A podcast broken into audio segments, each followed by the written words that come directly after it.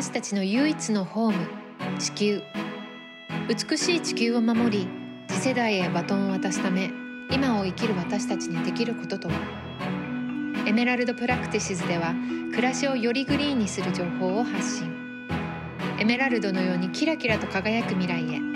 タオとゲストがナビゲートをいたします。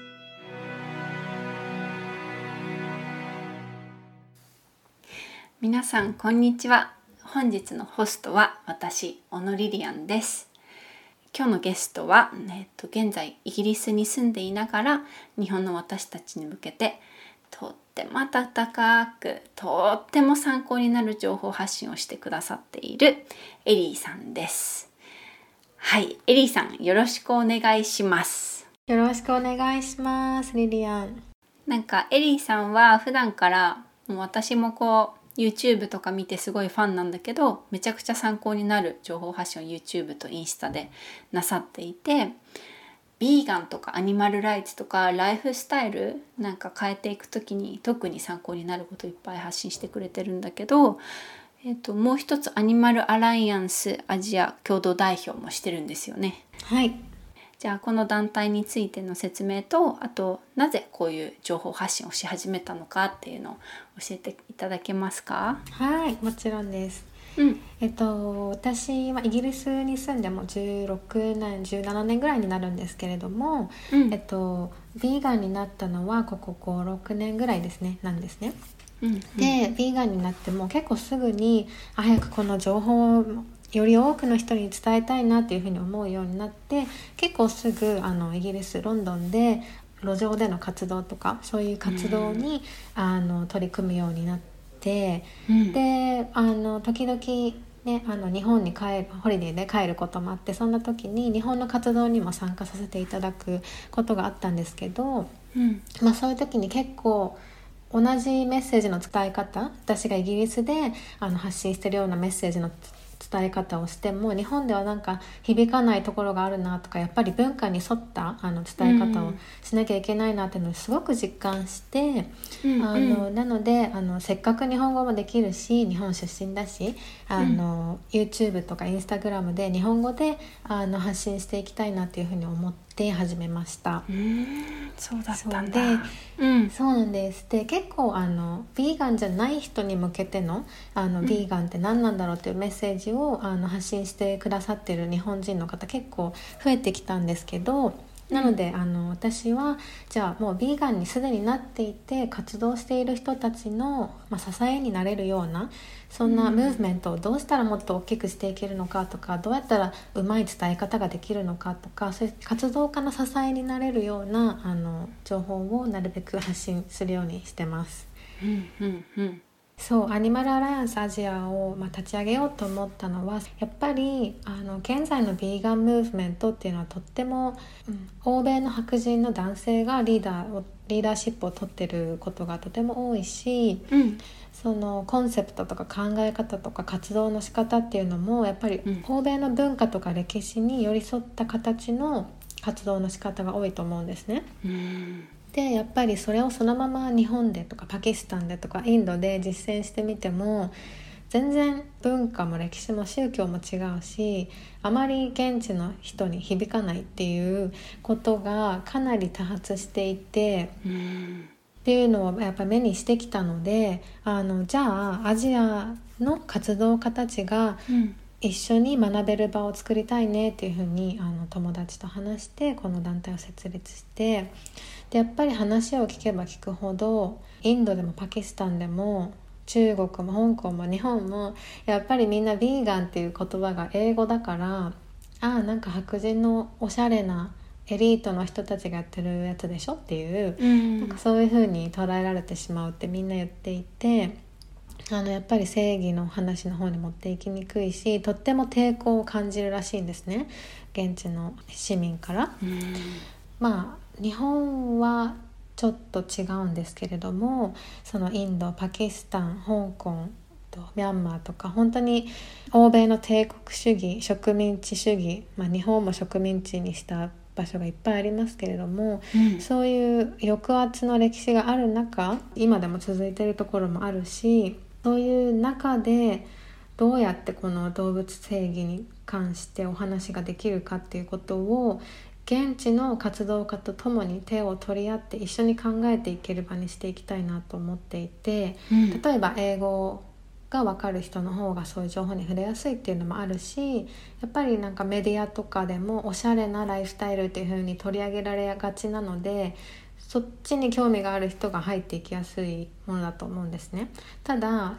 うん。そのおしゃれなライフスタイルに全く興味がない人にとっては居場所がない風に感じされてしまってるかもしれないし、うん。逆にそうインドの活動家とかパキスタンの活動家の方の声を聞くとそれこそ本当エリートの白人の人がやってるおしゃれなものっていうイメージがあるからこそうん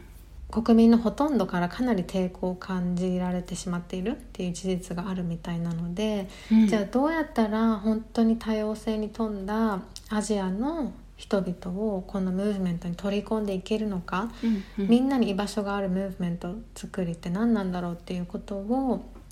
アジアにいる活動家と共に考えていきたいなと思っていてこの団体を立ち上げました。気になる。ぜひ皆さんチェックしてみましょはい、ぜひぜひ。う。うん、あの私も今一応まあほぼビーガンって言えるんじゃないかなっていうライフスタイルをしているんだけれども、はいまあ、でもビーガンって初めて聞いた時なんかビーガンってえっと確かお肉と牛乳と卵が入っていない料理のことだよねみたいな感じで、なんかあれ健康にいいのかな環境にいいからやるのかな動物にも優しいんだよねぐらいにしか分かってなくって、そうですね。やっぱりヴィーガンという言葉はあの40年代にイギリスであの最初に作られた言葉でもともと英語なのでそのままカタカナとして日本に入って最近やっと聞かれるようになってきたと思うので、まあ、なんかそもそもの意味がちゃんと伝わる前に何て言うんだろうマーケティングとかでちょっとあの間違った伝え方をされてしまったりとかしていることを結構メディアであのちょっとそれ違うよなっていうような伝え方をされてしまってるあのことをよく目にしてでやっぱりカタカナであるっていうことも含めてすごく誤解されやすいあのコンセプトなんじゃないかなと思うので、うん今日はねもしあの皆さんにぜひちゃんとヴィーガニズムって何なんだろうっていうのを分かっていただけたらすごく嬉しいのでなるべくあの分かりやすいように説明したいと思うんですけれども。うんまあ、あのヴィーガニズムっていうのは種差別をしない誰かが属する種人間とかあの猿とか犬とか豚とかですね、そういう種に、自分が属している種によって差別されること、その差別に反対するっていう生き方なんですね。うんうん。日本で今ヴィーガンヴィーガンって言われるのがどういうその場所で結構聞く言葉かって考えた時にやっぱりなんかこうおしゃれなライフスタイルとか健康なライフスタイルとかなんかそういう感じで取り上げられることが多いと思うので、うん。なかなかのその差別に反対している生き方っていうところにあまりこう行き着かないのかなっていうふうに感じています。うんうん。でもそれがももともとのそう意味で、うん。であとよくそのヴィーガニズムとともによく聞かれる日本語の言葉がいくつかあると思うんですけど、うん。えっと、まずは動物愛護っていう言葉ですよね。これすごく日本でよく聞くと思うんですけど、うんうん。えっと、動物愛護っていうのはどういう意味かっていうと、まあうん。あの文字通りですね。動物に対して愛し愛し守るうんことを表す言葉であって。うん。でこれは、まあ、すごく人間中心的な主観的な実は概念でうん。これすごく日本に独特な言葉なんですけれども、まあ、びっ多くの場合はそれとか。そうあんまりこれにあの対する英語訳とかもないし考えた時に。そうそう。そうだから意味としてはそう本当に動物を愛し守るということなので多くの場合は、まあ、コンパニオンアニマルですよね。日本語でいうペットに向けて使われることが多いと思うんですね。でそれはやっぱり人間から見て犬とか猫とかのペットが愛し守る価値があるからだから愛護っていう言葉を使うんだと思います。だからすごく実は人間主観的な概念だというのがわかると思います。なんかそれが悪いのかなみたいな思ったけど。うん全然悪いとかいいとかいうことではないと思うんですけどうん。そうビーガニズムとはちょっとまああの違うあの、うんうん。概念だなっていうふうには感じていてなぜかっていうと、まあ、人間がこの犬この猫は愛する価値があるから動物愛護という言葉使うけどじゃあ食べている豚とか牛とかうん。は愛し守る価値があるのかないのかっていうところはやっぱ人間が決めることになってしまうので、彼らの生きる権利とか彼ら主体の考え方ではないなっていうふうに思います。でも今のところこの言葉が結構日本の法律とかにもあの使われてしまっているので動物愛護法とか。うん。そうだからやっぱ長い目で見ていくとこれから畜産動物とか実験に使われている動物もこの議論の中に含めていこうってする際にこの主観性が結構問題になっていくんじゃないかなっていう気もしています。そうだね、はい。そうかもしれない。そう。でもう一つ動物福祉っていう言葉があると思うんですけれどもあのこれは英語ではアニマルウェルフェアっていうんですけれども、うん。この概念は1960年代に生まれた概念で、うん。まああの大きく言うと動物が飢えとか渇きとか痛みとか恐怖とかそういうものを感じないようにそういう悲しみからの自由を得られるようにしてあげようっていう概念のことを言います。なので、まあ、例えばあの屠殺場で殺される際になるべく痛くないようにとかなるべくストレスにならないようにとかあと家畜として飼われている動物たちがなるべく悲しみを感じないようにとかそういうふうにあの、まあ、人間が動物を利用することを前提とした概念なんですね。うんうん。そうだね。はい、だからこれもまあ本来のビーガニズムとはちょっと違う考えですけれどももちろんビーガンの方で動物福祉に関しての活動をされている方もたくさんいらっしゃいます。うんで一番まあビーガニズムのあのなんて言うんだろう元になっているベースになっている考え方っていうのがアニマルライツですね。うんこれもあの日本で結構この頃カタカナの言葉として聞くようになってきたと思うんですがあの、うんうん文字通り動物の権利という意味です。うんでこれも実はあの世界中のいろんな場所で結構歴史上長い間存在してきたんですけれどもうんまああのこのアニマルライツという言葉自体ができたのは70年代ですね。あのピーター・シンガーとかその後トム・レーガンとかそういう哲学者たちが、まあ、作ったコンセプトであってこれは動物福祉とは全く違って人間がまずそもそも動物を搾取すること利用すること自体の倫理性に疑問をな投げかけたそんなコンセプトになっているので、うんうん。利用する動物の福祉への配慮っていう考え方からそもそも動物たち本人自身の権利を侵害しないようにしようよっていう考え方に結構変わっていったんですね。うんうんでまあ動物の権利っていうとちょっと分かりにくいと思うんですけれども例えば女性の権利とか LGBTQ の方々の権利とかそういうふうに人権を考えてみた時にうん。あのやっぱりマイノリティの方々うん。女性も含めマイノリティの人たちにも権利が必要だっていう運動をしている人たちの話は毎日よく聞くと思うのでそれと同じで動物にも生きる権利がある自由になる権利があるんだっていう活動をしているっていうふうに考えていただければ分かりやすいのかなって思います。とってもわかりやすいです。あよかったです。うん そうこのアニマルライツが、まあ、ビーガニズムの根底にある概念じゃないかなって思います。ただアニマルライツっていう言葉も本当カタカナのまま日本に輸入されてしまったので、うん。まあなんかあの本来の意味がちゃんと100%伝わらないままいろんなところで使われてしまっているのを結構目に目にするし、うん。なんとなくこうネガティブなイメージがついてしまったのかなオンラインとかでっていううん。あの感じもちょっとするのであのちゃんとした意味動物の権利っていう意味なんだよってことを理解していただけたら嬉しいです。ビーガニズム動物愛護動物福祉またはアニマルウェルフェアそしてアニマルライツの概念の違い知っておきたいですね。はい、今社会正義英語だとソーシャルジャスティスというものが歌われてる中正義っていう言葉の捉え方が難しいなと思うことがあってうん。正義の反対は悪なのかとか、うん私は正義って公平性だと思っているんだけどうん。例えば私の場合気候正義というものを軸に置いて活動していてはい。ジェンダー平等の活動を軸にしてる人もいてエリーさんのように動物の権利について活動している人がいて、うん。でもみんなの中の共通項は社会正義という概念だと思うんだけどうんうん。初めて社会正義って言葉を聞いた人にうん。どう説明をしたらいいと思いますか？そうですよね。そう私も本当に最初にヴィーガンになった時はまさかそのヴィーガニズムっていうものが社会正義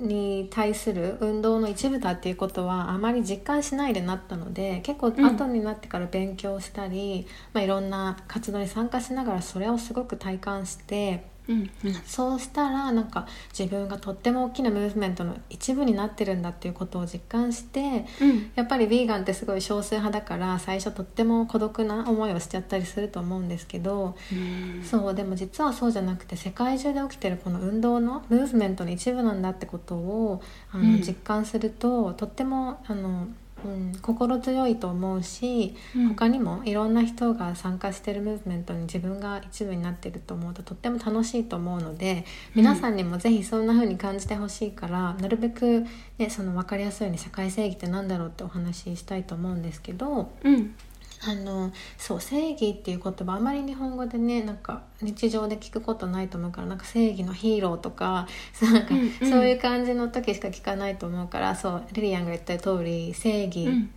VS 悪みたいななんかそういうイメージがあると思うけどうん。でも今リリアンがそう説明してくれた通り不正義の反対なわけであって、うん。まあある特定のグループの人たちに対する社会的不正義ですよね。差別とか抑圧とか、制度的な抑圧ですよね。それに対する抗議運動あの大衆運動のことを社会正義運動っていうふうに言います。うん。でなんかあんまり自分は関係ないかなって思ってしまうと思うんですけれどもうん。でも実は例えば今現在日本って女性でも選挙に、えっと、投票しに行けるじゃないですか。うんそれも実はすごく最近になってからできるようになったことでその前までは女性は選挙に参加できなかったわけだしなんでそれができるようになったかって言ったらその時代にうん。その女性に対する不正義に対して社会的不正義に対してちゃんと声を上げて、うんうん。もう命を懸けて戦ってくれた人たちがいるからこの権利を勝ち取れたわけで、これも本当に立派な大きな社会正義運動だったわけで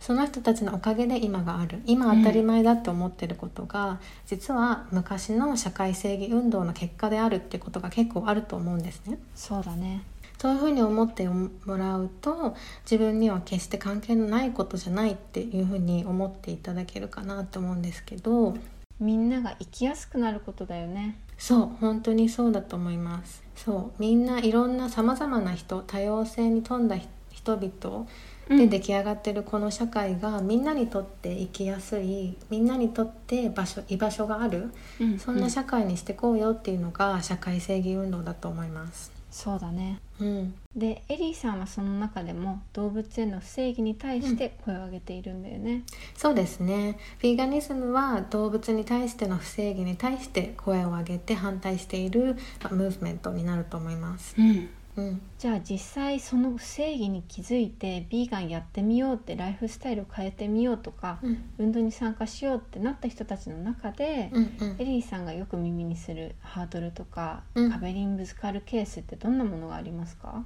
そうですね。やっぱりヴィーガンになったばっかりの頃ってうんまあ動物に対するその暴力とか不正義とかこれまで自分が知らずにうん何も知らずに消費してきてしまったレザーとかあの革製品とか何も知らずに食べてきた卵とか牛乳とかそういう商品の裏にどれだけの動物の苦しみがあったかっていうことをまあ知ってヴィーガンになる人が多数だと思うので。うん。そういう事実を知ってしまったからにはもうとにかく多くの人にこの事実を知ってほしい知ってもらいたいっていうすごくこうあのパッションがある人が多いと思うんですね。うん。でもやっぱり実際にその事実を家族とかパートナーとか友達とかに言ってみてもうんうん。あまりすぐにこう反応して行動に移してくれる人っていうのはすごく少ないと思うのでそこでとっても「えなんで知ったのに何も行動してくれないんだろうっていうあのなんモヤモヤがすごくあの感じてしまう人が多いと思うんですね。うん。でそれがやっぱりコミュニケーションっていうのが大きな壁なんじゃないかなってヴィーガンになったばっかりの人にとってはうん。すごく思うので,、で私自身もそう最初そうだったしそうそう、んん。そういうあの相談をすごく受けることが多いんですけど、うん。そうかコミュニケーションが一番の壁になってくるんだね。うん私も気候変動の活動をしている時によく周りから活動していきたいんだけどどうしたらいいかわからないとかうん。周りの人とも一緒にやっていきたいけどどうやってコミュニケーション取ったらいいのかわからないっていう風に聞くんだけど、うん。これってきっとどんな活動をしてても例えば女性の権利 LGBTQ の権利障害者の権利労働者の権利、うん。ホームレスの権利みんな共通して、はい周りの人にどう伝えたらいいかわからないっていう悩みがあると思うんですよね。うんうん。実際にエリーさんはどういうコミュニケーションの取り方に注力しているんですか？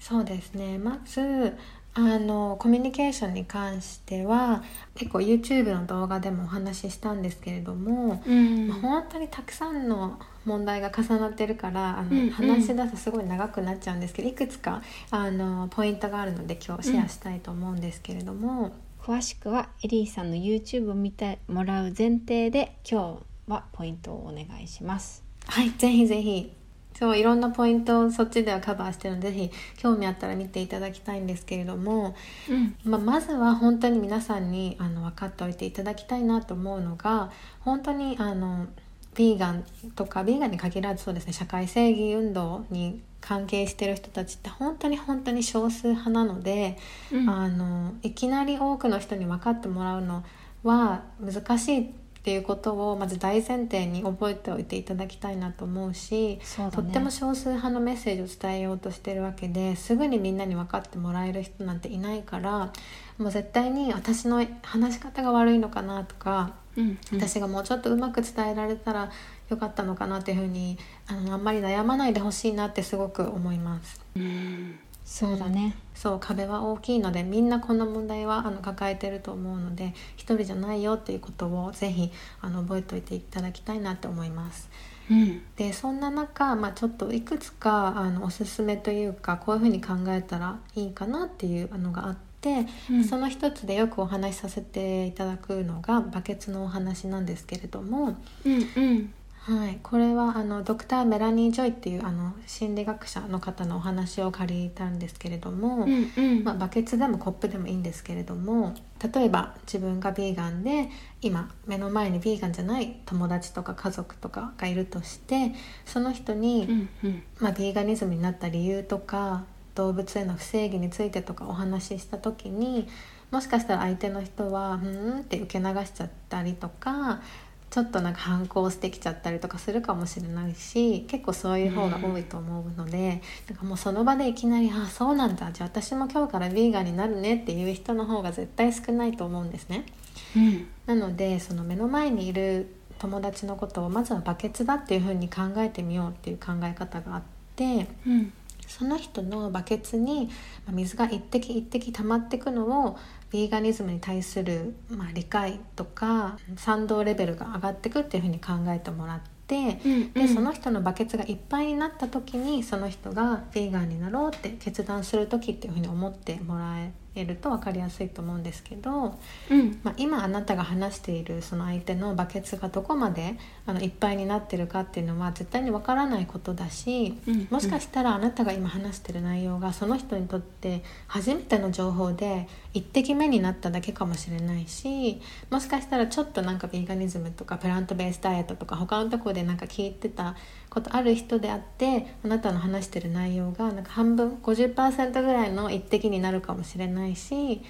もしラッキーだったら最後の一滴にななることもあるかもしれないし、うんまあ、要は自分の話してるその時のその人のあのレベルっていうのは分からないものだから一人で全部バケツをいっぱいにしようっていうふうに責任を感じるのじゃなくて。うん。その人のバケツの自分が一滴になれればいいんだっていうふうに思ってもらえるととってもあの気が楽になるんじゃないかなって思います。でうん。私もこのアドバイスにすごい助けられたのであの次誰かと会話してる時に覚えておいていただけたらいいなと思うんですけど、うん。めっちゃいいねそれ。はいやっぱり言うことでその一滴になれるわけじゃん。はい。言わなかったらそのバケツやコップに水は溜まっていかないわけだから。本当そうだと思います。勇気を出して自分がその一滴になれたかもしれないなって思えたらポジティブでいられるよね。はい。身近な人との接し方アプローチの仕方でエリーさんが気をつけていることはありますか？はい。あの発信始めてからあのいろんなお悩みをいただくようになったんですけれどもその中で一番多いのが親友に分かってもらえなかったとかうんとお母さんに分かってもらえなかったとか夫に分かってもらえない、パートナーに分かってもらえないっていう一番身近な一番近い存在の人に分かってもらえない悲しいっていう悩みが一番多いんですね。うんでそれも実はすごいヴィーガンあるあるだと思うんですけどやっぱりあのあんまりこう近くない間柄の人の方が話しやすい分かってくれる実際に家族とかで話した方がすごい抵抗をされてしまったっていう人がとっても多くて、あのそれもやっぱりあの仕方ないことだなってすごい思っていてそれもあなあなたの発信の仕方とかあの喋り方とかそれのせいじゃないんだよってことを本当に毎回皆さんに言っていて、うん。間柄が近ければ近いほどやっぱりその2人の関係の歴史とかもあるし、うんうんね、これまで例えば誕生日にケーキ一緒に食べた思い出とかステーキ食べに行った思い出焼肉食べに行った思い出とかいろいろあると思うし、なんで今いきなりそんなヴィーガンっていうやつになったのっていう向こうからしては驚きもあるし戸惑いもあるしいろいろいきなり情報を言われてびっくりしちゃうと思うんですよね。はい、だからやっぱり近ければ近いほど逆にコミュニケーションってすごく難しいと思うのでなるべく悩まないでほしいなと思って近い間柄の人にもあのその人のバケツのコップの一滴になれればいいっていう風に思っていただければ嬉しいですね。うんその人も多分あの他のところでまたヴィーガンレストランでなんか食べてみてあ美味しいっていう感動があるかもしれないしもしかしたら自分で後で調べてみてるかもしれないし、あの分からないので自分は本当一滴になれればいいんだってことを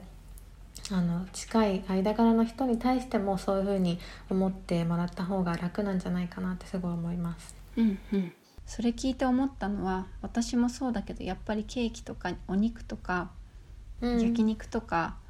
楽しく美味しく食べてた思い出はあると思うからうん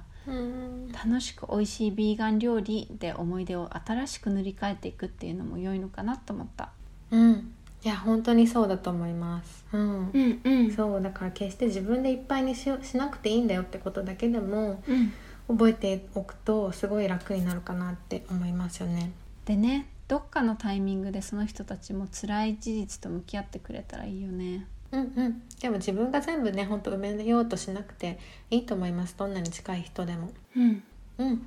で他にも認知的不協和っていう言葉があってこれ心理学用語なんですけれども英語で言うと cognitive dissonance っていうんですけれども難しい。そう難しい言葉なんですよね、うん。私もいつもノート見ないと忘れちゃうんですけど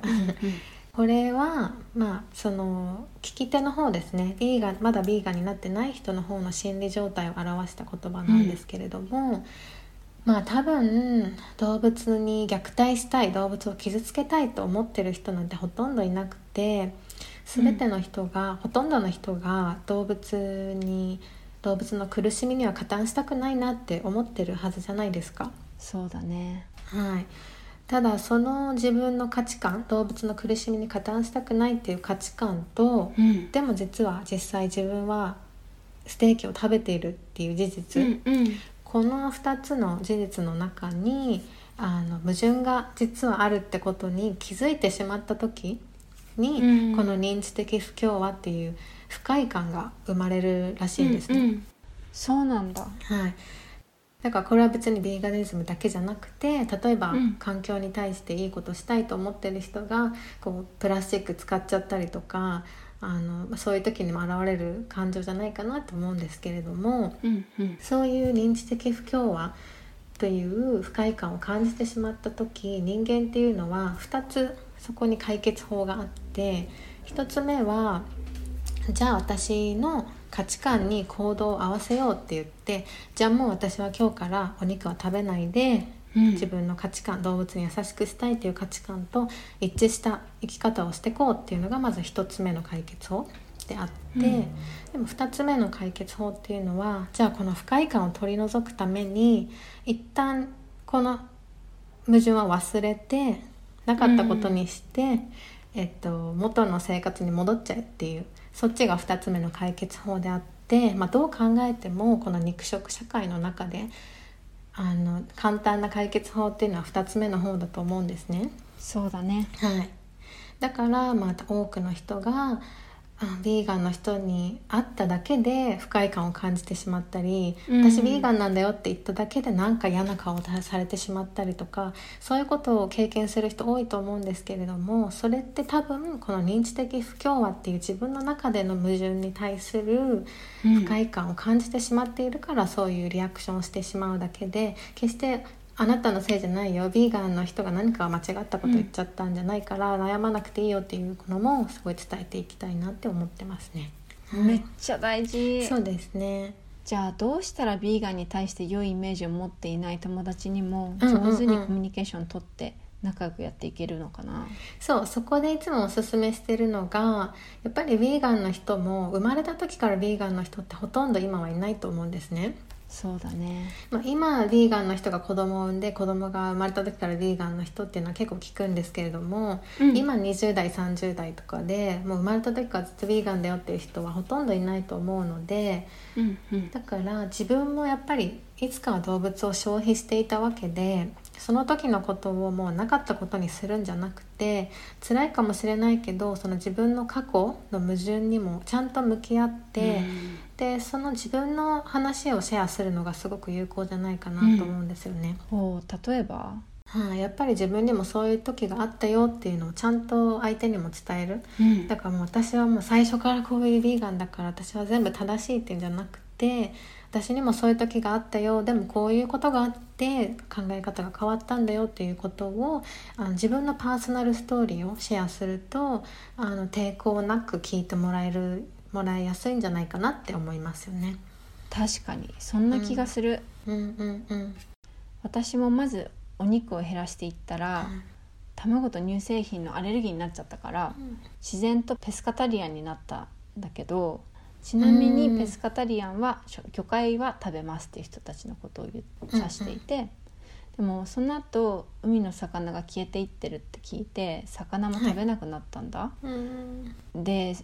肉大好きだったから時間かかるかなと思ってたんだけど少しずつ動物に何が起きているのかっていうのを自分で調べたりうん。怖いけどそういう映像も見たりしてあとやっぱり自分の周りにはビーガンの活動をしている人がいっぱいいるからうん。そういう人たちが増えていってその人たちの考えや実体験を聞いたりうんうん。彼らのライフスタイルを見て可能なんだなって思えたことうん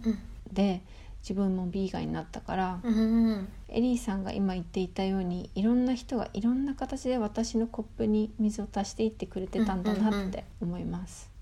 本当そうですよね。うん。もう一瞬で一晩でなる人なんて多分ほとんどいなくて、うん今ビーガンになった人のほとんどが何らかの形で数年かけていろんな一滴一滴を違う場所で受けてそれでゆっくりね、なっていくものですよね。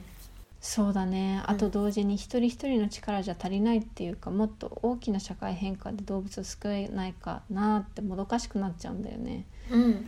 一人一人の変化うん待ってられないなっていうか、うん。もっと大きな社会システム的に動物搾取しないようにって動く方法とかあるかな、はい。そうですよね。そう本当に個人個人の変化も必要だししかもそのシステムチェンジ制度の変化法律の変化とか大きな変化も必要だし、うん。決してどっちの方が大事とかどっちが先に来なきゃいけないということはないと思うんでうん。どっちも同時進行していってこそその社会正義っていうのは勝ち取れることだと思っていて。うんっていうのもこれまで社会正義運動歴史的に起きてきた社会正義運動を研究している学者の方たちが使っている、まあ、円グラフみたいなのがあってうんでその円グラフには3つの要素があって社会運動のエコロジーっていうふうに言われてるんですけれどもほほその3つの要素っていうのが今リリアンが言ってくれた個人の変化とうんシステムチェンジ制度の変化ともう一つあって取って変わるものオルタネティブうんっていうのが3つ目の要素になっていてそううん。で社会正義運動の研究をしている人たちによるとこの3つの要素が同時進行して相乗効果を上げて初めて社会正義っていうのは勝ち取れるんだよっていうふうに教えてくれてるんですね。そうなんだ。はい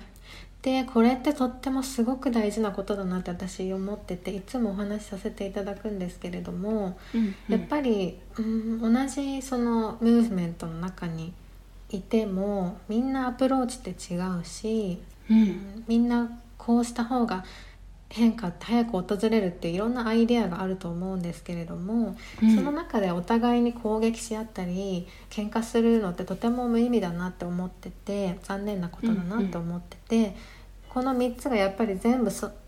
共存してこそあのムーブメントって大きくなってくんだってことをちゃんと覚えておいた方があのいいなっていうふうにすごく思っていて。うんはい、だからなんか時々質問で来るのがその個人の変化とシステムチェンジってどっちの方が大事だと思いますかとか、うんうん。どっちの方に力を入れた方がいいと思いますかって来るんですけれどもあとなんかツイッターとかでもよくその議論を見て個人の変化を待ってても意味がないから法律を変えなきゃとかその逆の意見とか見るんですけど、うん。そうなんかこう二極化したものではないっていうふうに私は思っていてそれこそ円グラフだなっていうふうに思ってるのでうん。そうそう全部そんあの共存しなきゃなと思っててうん。まあであの、まあ、私たちのムーブメントに関して例をちょっと挙げてみると例えばその個人の変化をもたらすためにはそれこそ本当一人一人に会話をすることとかさっき言ってたそのコミュニケーションですよね、日々のコミュニケーションで個人個人に考え方を変えてもらうとか行動を変化してもらうとかそういう活動が当たると思うんですけれども。うんもちろんなんか例えばドキュメンタリーの試写会を開いたりとかあのストリートアウトリーチっていうね活動も日本でも行われてますけどあの屠殺場の映像を見せながら通行人の方と会話するとかそういう感じの活動も行われていて結構、うん。そのなんていうのアクティビストとか活動家って聞くとそういうふうになんか路上活動をしてる人っていうイメージがすごく大きいのかなと思って。うんだからこそ私はこうそういうのできないな苦手だな活動家とは程遠いなと思っちゃう人が多いのかなと思うんですけれどもうんこの個人の変化をもたらすための活動っていうのは本当に一部であって他にも全然違うやあの活動の仕方がこのムーブメント内にはあるのでみんなにとって居場所があるムーブメントなんじゃないかなってすごく思うし。そうなんだはい、で他にもそうですねそのシステムチェンジに関してはそれこそリリアンがさっき言ったように法律とか規制の変化ですよね。だから、うん。まあ、それこそその女性の権利に関して言えば女性に参政権が与えられたとかそういう法律が変わったとか、うん。うん。性的少数派の方々の権利に関して言えばその同性同士の結婚に関して法律が変わるとかそういう大きな制度の変化をもたらすうん活動がいろいろあると思うんですけれども他にも例えば署名運動とかうん。これは例えば大衆運動プロテストをたくさんの人と集まって路上で大衆運動をしてみたりとかそういうのもこれに当たると思うしうん。あと政治家に話しに行ったりとかそんなこともできると思います。リリアもねすごい精力的にねそれをやってくれてるけどそういう活動がここに当たるのかなって思います。じゃあビーガニズムにのっとって動物搾取をなくしていく上でうん。変えられる制度って例えばどういうものがあるんですか、そうですね。それもいろいろもう世界中で結構いろんなことが変わってきていてうん。例えば、まあ、本当動物実験に関してはもうイギリスは80年代からかなり声がかけられていて、まあ、動物実験をやめよう、うん。まあ例えばこのブランドは動物実験をもうやめますとかそういう宣言するブランドも結構あるしそういう大きな法律の変化とか規制の変化っていうのは起きてるしあとは、えっと、ミートタックス肉税って言ってお肉に対してもっと課税すべきだっていうあムーブメントが今ヨーロッパでも起きてて、うん。ドイツはそろそろそれをあの始めるんじゃないかなって思うんですけどもそういうね税金とかも大きな制度に当たると思います。うんあと、まあ、ちょっと小さな例なんですけれどもイギリスの私が住んでるロンドンで、まあ、ある区区域がうんその区域の中で行われるイベントではもう肉を出さないっていう宣言をしたりとかして、うんそういう小さな規模でのね規制も結構増えてきてると思います。なんか学校でビーガン給食にするとかっていうシステムチェンジなのかな、そうですね。それもあのこれからお話しする第3の要素取って変わるものと結構オーバーラップしてると思うんですけど、うん。そうですね。教育の場でのその動物倫理に関する教育とかもすごく大事だと思うし、うんそうですね。あとは、うん、給食とかケータリングとかも大きなそういう公の場で変わっていくのは大事なことですよね。確かに。うん、あと私が聞いたのは職場とかでビーガンの人に対する差別発言とかを禁止するみたいの。なんかあったよね。うんうんうん。そうなんですよね。すごく大きなあのニュースになったんですけれども去年かな？2年前かな？うん。あのビーガニズムっていうのは、まあ、ビリーフの一一つであるっていうふうに信念の一つであるっていうふうにあの裁判で判決が出たので、うん。あのイクオリティアクトって言って、まあ、イギリスの職場では年齢とか性別とか妊娠の有無とか、えー、と結婚ステータスとか障害の有無とかそういうものであの雇用の決断をしてはいけない、うんそういう差別で決断を変えてはいけないっていう法律があるんですね。うんでその中にビーガニズムも含まれたんですね今回初めて。うんなのでだから例えばヴィーガンだからうんこれはできないっていうふうに職場で言った時にそれを理由に解雇されるべきではないっていうふうに決めてくれたのでとても大きな勝利だと思いますねヴィーガンにとっては。めっちゃいいね、それ。てかそもそうもん。そのイコーリティアクトが素晴らしいなって思っちゃった、そうですね。日本にも全てにおいて導入してほしい。なんかよくあるじゃん女性は妊娠する可能性があるからとか、うん年齢確かにが若いから。とかいろんな理由で雇いませんみたいな、はい。だからそこにヴィーガニズムが入ってくるってすっごいなと思った、はい。うん。めっちゃ大事。そうなんですよね。そうそのイクオリティアクトには年齢も入ってるので、なんか日本だと結構誕生日とか年齢って履歴書に書かなきゃいけないじゃないですか。うんうん。こっちは全然年齢関係なくあのインタビューしてくれるのでそれもすごく嬉しいですよね。確かに。社会正義って言った時にさ日本ってその年齢のこともすごく強くあるなって思った。うん、年齢関係なく対等に扱われるにはそういう制度が大事なんだろうな。いえいえ本当その通りですよね。うん、話がそれちゃったけどうん、あと3つのポイントの3つ目だよね。そう。なんて訳したらいいかいつもちょっと悩むんですけど、まあ、オルターニティブっていうことで、うん。今の当たり前とは取って変わるものっていう感じかな。うん。うん。のものが必要だよっていうふうに言われていてそう。でこの要素に当てはまるのが、まあ、本当はヴィーガニズムだと分かりやすいと思うんですけれどもそれこそ、えっと、代替肉の商品が増えることとか、うん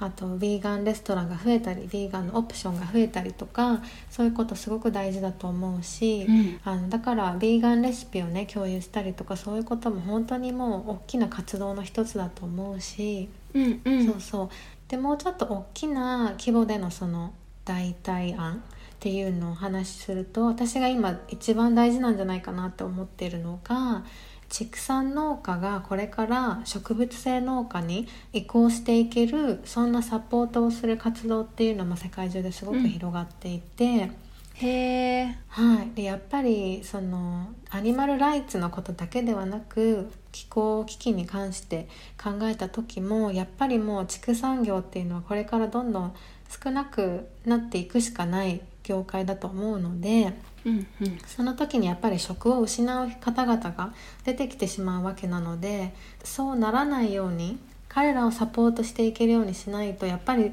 大きな抵抗っていうのは生まれてしまうと思うので。うん。特にイギリスなんか本当畜産業でできてるようなものなので、うん。あのファーマーの方か方々からの抵抗っていうのがとっても大きいんですね。ふーん、はい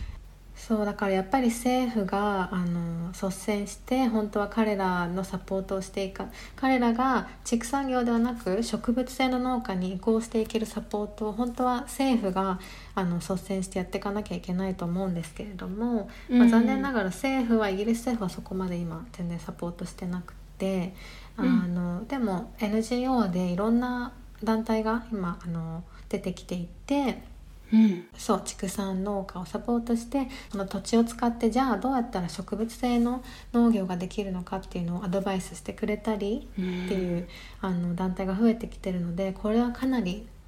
大切な活動なんじゃないかなと思いますね。うん。ちなみにそういう活動をしている NGO の名前とかってわかりますか？はい。リファームドとかうん。あとミヨコスクリーマリーって言ってミヨコさんっていうヴィーガンチーズを作ってらっしゃる方がいるんだけど彼女の団体も結構そのサポートをし始めたしうん。あとサージですよね。サージもやってるしマーシー・フォ・アニマルズとかもそういう活動を始めたし結構世界中でそういう動きが出てきているので日本でもねこれからうん。畜産農家の方へのサポートっていうのが本当に増えていくべきだと思うのでそこにすごい期待しています。確かに。うん。それ聞いて私が思い出したのはよく私話に出すんだけど、うん。アメリカで政治に対して気候変動のムーブメントをやっている若者たちのうん。サンライズムーブメントっていうのがあるんだけどうん。その人たちってグリーンニューディールとかうんうん。グリーンな雇用が欲しいって言っていてうん地球がちゃんと再生して持続するための仕事とかはい。お金の回り方にしてほしいってことを政府に求めているんだよね。うん。何々をやめてとかうん。だけじゃなくって土地を再生してほしいとか再エネを増やしてほしいとかきれいな水のインフラとかはいでその時に今まで化石燃料企業に関わっていた労働者の人方たちの意向もちゃんと含まれてるんだよね求めてることに。あーなるなるとうんうんうん。畜産業とかもやっぱり環境破壊に加担してしまう産業だから、はい。そうじゃないオルタナティブなうん。地球環境を考えた仕事にお金を回るようにしてくださいサポートしてくださいっていうメッセージをね出してるの。だからやっぱり大事だなと思ったそうですよね。そうそう。本当に批判するだけじゃなくてやっぱりじゃあ、うん。その代わりに何ができるんだろうっていう代替案をどんどんねあのアイディア出していかないと先に進みませんよね。どの運動でも。うんうん。うん。しかもさこういう社会を良くする大事な活動植林とかもそうだけどうん。ボランティアとかばっかりうんうん。でそこに社会価値がないっていうかそこにちゃんと雇用としてお金が払わないとみんなそういう地球に優しい仕事がしたくてもうん。実際にお金を稼がないと生きていけないわけでうん。関心はあるけど時間がなくてできないという人も多いと思うからうん。だからそういう活動をしながらちゃんと食べていけるっていんううん。システムを作るのがめっちゃ大事だと思ったんだよね。はい。本当そう思いますね。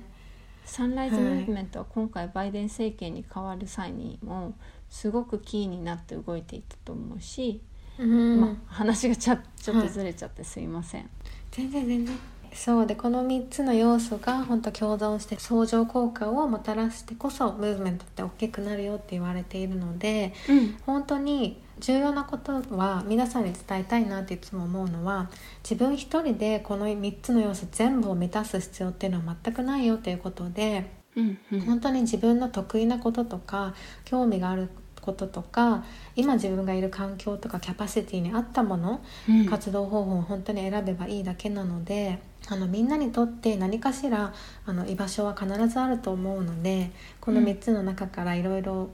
試してあの見つけていただければ嬉しいなっていうふうに思っていてうん。でやっぱりそうですねムーブメントの中でも本当にさまざまな活動をしている人たちがいてその、うん一つ目の要素ですよね。路上活動をしてる人もいるし二つ目の要素であの国会にね行ってお話ししてくれてる人もいるし、うんうん。そして3つ目の要素でヴィーガンのレシピ本出したりとかなんか料理に関して美味しい料理を、ね、あの発案してくれてる人もいるしほんと全然違う要素がみんな一緒にムーブメントを作り上げているので一番悲しいなと思うのがオンラインとかで特に内輪もめみたいのを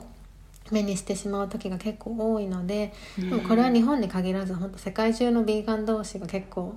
してることで、うん。あのまあね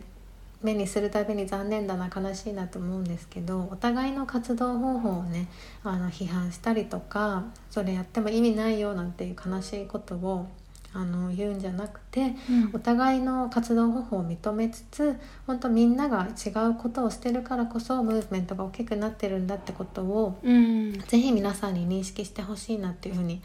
すごい思います。本当だね、うん。責め合うより認め合ってよくやってるねって言い合えた方がうんお互いの力も増すしね。うん、そうそう。本当にそう思います。うん。本当にこの3つの要素ってあの相乗効果をもたらしていて例えば、うんうん。まあ、その1つ目の要素でヴィーガンとかヴィーガンにならなくてもフレキシタリアンになる人とかが増えれば増えるほどプラントベースのメニューオプションへの需要っていうのはやっぱり増えていくわけで、うん。それがその3つ目の要素につながっていきますよね。うん。需要が増えてきますよね。で逆にこの3つ目の要素であるプラントベースのオプションとかメニューが増えればうん。あ美味しそうだなと思ってあのビーガンになりたい人がなりやすい社会にもなっていくと思うしこの2つは確実にこうやって相乗効果をもたらしていると思うし、うん。でより多くの人がやっぱりそういう価値観をね共有することによって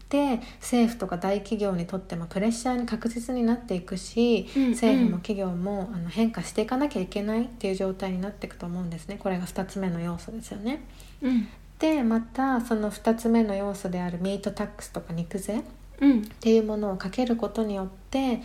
じゃあ肉に代わるプラントベースの食品って増えざるを得なくなっていくわけだし増えれば増えるほど個人の行動も変わらざるを得なくなっていくわけだし本当に考えれば考えるほどこの3つの要素って相乗効果をあのもたらしているのであの、うん。それぞれのポジションで活動している人たちみんなのおかげでこのムーブメントが成り立ってるんだよってことをぜひぜひ皆さんにちゃんと、あの覚えておいていただきたいなってすごい思います。めっちゃ大事。うんやっぱり毎日活動したり発信したりヴィーガンとして生活してたりとかすると、うん。もうねなんかあまりにも課題が多くて社会が変わるのも遅いしとってもイライラしちゃったり悲しくなったりっていうことが多いと思うのでうん。なんかやっぱり時々こう休んで一歩下がってこのムーブメント、大きなムーブメントを一歩下がって全体像を見てみるっていうことをするのもすごい大事だなと思いますね。うんたまに燃え尽き症候群みたいには自分もなったりなってる人他の人も見るんだけどうん、自分が休んでてもそうやって誰かしらどこかしらで他に活動してくれてる人たちがいるから運動は前進し続けられてるしはい、きつくなったらいつでも休んでいいんだよって言いたい、はい、本当そう思います。たくさん情報ありがとうございました。ということで今日はエリーさんにお話を伺いました、はい。引き、続きエリーさんの活動は YouTube なので見ていただけたらなと思います。ありがとうございました。エリーさんどうもありがとうございました。はい、ありがとそれではまたねエメラルドプラクティシズでは Twitter や Instagram でも随時情報をアップしているのでそちらのフォローもよろしくお願いいたしますそれではまた次回。コーホストはオノリリアン。監修は大井ゆいか音楽はジェームス・マレンがお届けいたしました。